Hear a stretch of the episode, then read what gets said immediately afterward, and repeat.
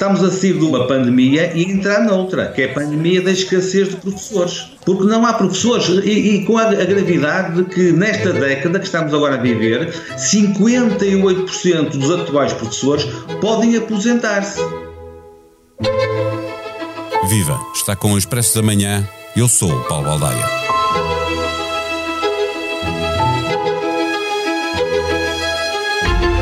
O segundo ano da pandemia foi o primeiro ano de vacinação e isso fez toda a diferença para determinar a forma como saímos de 2021 e entramos em 2022.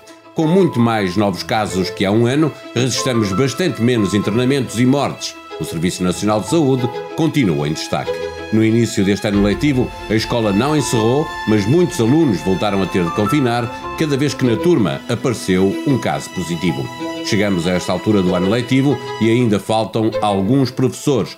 Este é um problema que resulta do envelhecimento da classe docente, mas que se agravou com o preço das rendas em Lisboa e no Algarve. Da fuga de João Rendeiro aos casos no futebol, com destaque para a detenção do presidente do Benfica ou o caso EDP e a prisão domiciliária do ex-ministro Manuel Pinho, não faltaram casos a trazer de novo a justiça para a ribalta. A grande reforma está por fazer. Em Portugal e no mundo há uma batalha climática para ganhar e as poucas decisões que houve na Cimeira de Glasgow precisam mesmo de ter tradução prática desde já. Continuamos à procura de coisas que aconteceram em 2021 que vamos levar para 2022 e neste episódio conversamos com o diretor adjunto do Expresso, Martim Silva, sobre algumas das marcas da nossa vida em sociedade que ficaram deste ano que agora vai terminar. O Expresso da Manhã tem o patrocínio do BPI. É tempo de recuperar a economia. O BPI é o parceiro da sua empresa no plano de recuperação e resiliência. BPI, um banco para as empresas. Viva Martim Silva, num ano muito marcado pela pandemia, como já tinha sido 2020, eh, o que destacas deste ano que vamos seguramente levar para 2022? Olá, viva. Um, o que eu acho é que o ano ainda será seguramente, isto é daquelas apostas triplas que é relativamente fácil de fazer, uh, marcado pela pandemia. Mas uh, a própria questão da pandemia pode uh, desmultiplicar-se, se me permites, em vários outros temas. Isto é, há a questão sanitária pura e simples, que eu acho que vai ser central na vida dos portugueses e não só, mas por cá temos também a questão, por exemplo, do Sistema Nacional de Saúde, que decorre da pandemia, uh, e temos outros temas que eu acho que de alguma maneira também decorrem uh, uh, da pandemia. A questão da educação, que eu acho que é um tema central na sociedade portuguesa e que não tem estado na primeira linha da agenda, precisamente por causa da pandemia, e finalmente eu diria as temáticas relacionadas com a justiça, que têm ficado subalternizadas na agenda uh, pública, mas que eu acredito que uh, uh, em 2022, mesmo com a subsistência da pandemia, o facto de existirem eleições legislativas pode ser um momento para voltarmos a ouvir falar muito de justiça e de reformas na justiça, nomeadamente. Eh, vamos começar por aí. Eh, na Justiça não faltam casos à espera da decisão final. Eh, vão de 2021 para 2022, mas muitos deles começaram bem antes. Uma das características, aliás, da Justiça Portuguesa, a sua morosidade. O que é que achas que pode acontecer?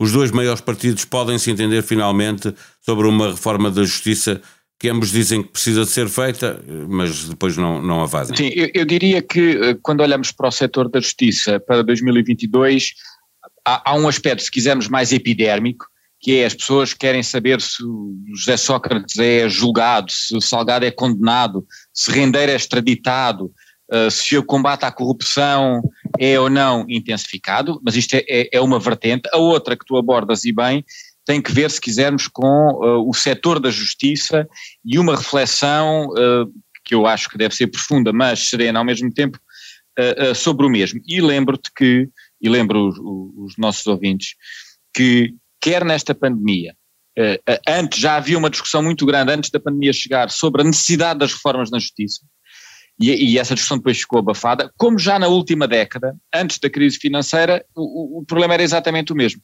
Isto é, não só a lentidão da justiça, como a lentidão uh, uh, no debate sobre a justiça, na medida em que ele verdadeiramente nunca se faz. E como tu dizes, por exemplo, nós temos um dos candidatos a primeiro-ministro, Rui Rio, tem feito da justiça, se quisermos, um dos grandes combates de batalha, nomeadamente nas críticas à atuação do Ministério Público. António Costa, ele próprio, já foi Ministro da Justiça e eu acho, ou pelo menos espero, que esta uh, uh, seja uma altura soberana para, de uma vez por todas, eu não diria uh, acabar essas polémicas, que isso não se vai acabar nunca, mas que haja pelo menos um chão comum que os partidos possam pisar e daí adiante fazer o seu caminho. É bom lembrar, tu falaste de um acordo para a justiça, ele já existiu em tempos, e o, o, problema muitas vezes não é o acordo, mas mais a sua. Uh, uh, é a concretização. A é? concretização. O, o, próprio Presidente da República, no seu primeiro ano de mandato, uh, tentou lançar essa reforma, apelando a que ela desta vez tivesse início pelo, pelos operadores da Justiça. Mas depois falhou, não é? Não, sim, falhou. E, e, e, depois eu acho que há uma ironia grande nisto, que é nós temos uma Ministra da Justiça de saída, já sabe, Francisca Vanduna, mas que bate o recorde de permanência uh, uh, na pasta, portanto, nunca ninguém em democracia tinha ficado tantos anos à frente da pasta da justiça, mas com isso não quer dizer manifestamente que as questões estruturais, nomeadamente da lentidão, da burocracia, até da, da, da, consequência que tem, que é a falta de confiança dos cidadãos no funcionamento da justiça, sem que esses assuntos estejam de facto resolvidos, embora parentes nos últimos anos houve uma evolução enorme, uh, nomeadamente no, no, no, combate à criminalidade económica ou financeira, chamada criminalidade de colarinho branco, mas essa eu poria mais os créditos na atuação da, das forças policiais e da investigação judicial do que propriamente em quem tem a obrigação de fazer a arquitetura do sistema que é uh, uh, o governo. Aí acho que, que, se tem falhado claramente e parece-me que esta ministra não é por ter ficado mais de seis anos no cargo que uh, conseguiu resolver, o problema. resolver o problema, nem de longe nem de perto.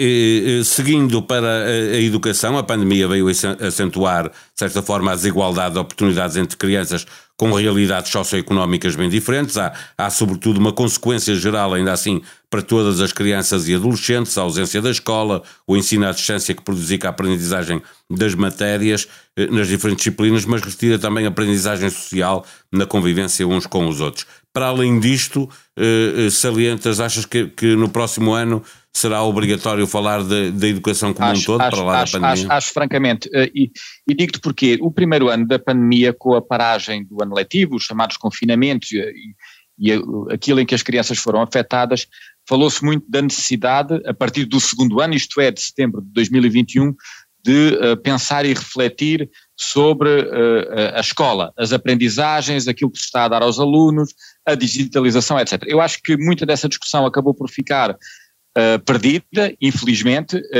os computadores, a entrega de computadores a todos os alunos para de alguma maneira estancar ou, ou, ou, aplanar essas diferenças sociais do que tu falas está atrasada, e eu diria que está atrasada há mais de um ano, por, embora tenha sido muitas vezes prometida. A nossa especialista no Expresso garante que, segundo as últimas informações, agora é que é, mas sou como, não acredito verdadeiramente, só quando vir isso. Sim, agora que é uma frase também não, de 2021. É, é, é, verdade, não, mas a questão da educação eu poria a nota ainda noutro ponto, que é, embora também aqui tenhamos um ministro recordista do tempo em funções, um, é alguém, é alguém uh, a que deve ser uh, assacada algumas culpas, nomeadamente em tardar em resolver um problema que é absolutamente estrutural, que este ano se está a sentir de forma uh, dramática nas escolas, sobretudo nas grandes áreas urbanas e sobretudo à volta de Lisboa, que tem que ver com o envelhecimento da classe docente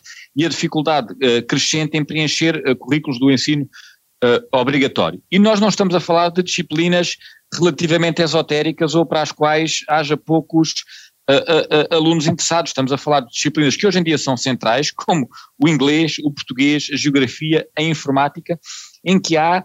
Em matemática havia eh, notícia no Expresso, lembro-me de ter lido, já em novembro havia eh, uma turma que ainda não tinha matemática no Cacém.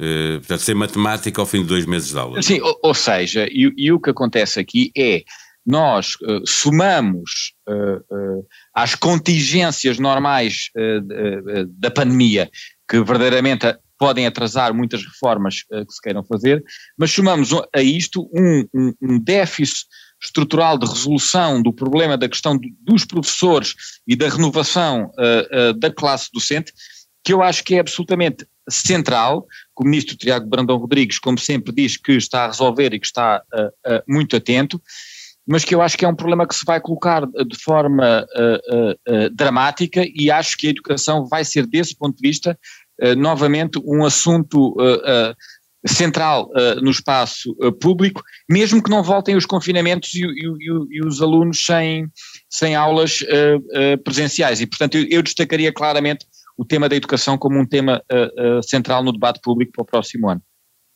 Tu, aliás, escolheste três temas, todos eles muito marcantes na vida das pessoas. O último, eh, eh, para o qual peço uma resposta mais, mais rápida, se possível, que tem a ver com o Serviço Nacional de Saúde. Tem estado sob pressão com esta pandemia, tem sido capaz de resolver, eh, mas acumula cansaços, frustrações, atrasos no investimento. E, sobretudo, há visões bem diferentes uh, à direita e à esquerda do que deve ser o nosso Serviço Sim, Nacional eu, olha, eu, aliás, com eleições no próximo ano. É verdade, eu acabo como comecei. No primeiro tema eu falava da questão das eleições do próximo ano e eu acho que também aqui as eleições são um ponto-chave, uh, na medida em que um, infelizmente, mas acontece muito, a discussão à volta do que deve ser a nossa saúde e o nosso sistema de saúde é uma discussão marcadamente partidária ou ideológica. Nós temos agora o fim de um conjunto de PPP e eu acho que as eleições no próximo ano podem permitir uh, uma clarificação, que se espera também uma vez mais a serena, e um rumo para uh, o SNS já sem o, o, efeito da pandemia, em que a exaustão é evidente, em que há muito dinheiro despejado sobre o, o, SNS, é uma grande fatia uh, do orçamento, mas em que se percebe que as disfunções de funcionamento são tremendas ainda, como dão nota as demissões diárias ou pelo menos semanais que nós vemos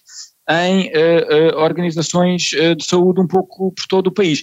E, portanto, seja com esta ministra, seja com outra, eu não tenho dúvidas que a saúde, mesmo que o efeito da pandemia seja menos agudo no ano de 2022, a saúde vai ser seguramente um tema central nas nossas vidas e no, no debate público.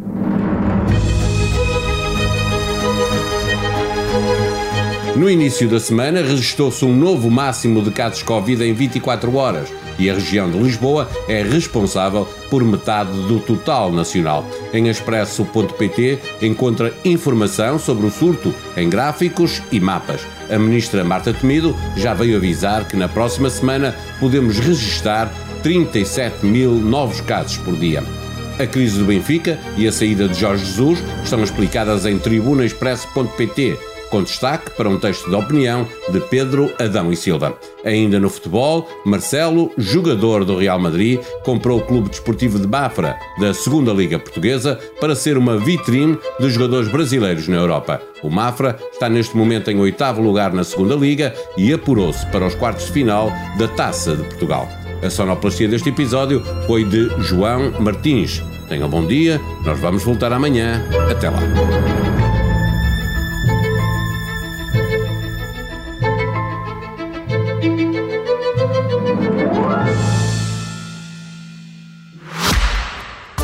O Expresso da Manhã tem o patrocínio do BPI. É tempo de recuperar a economia. O BPI é o parceiro da sua empresa no plano de recuperação e resiliência. BPI, um banco para as empresas.